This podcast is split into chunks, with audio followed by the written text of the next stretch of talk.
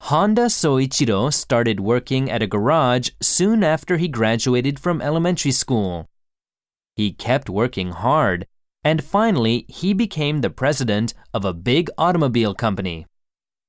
Start doing, 何々し始める graduate from, を卒業する elementary school, 小学校 finally, 最後についに president, 社長大統領 company.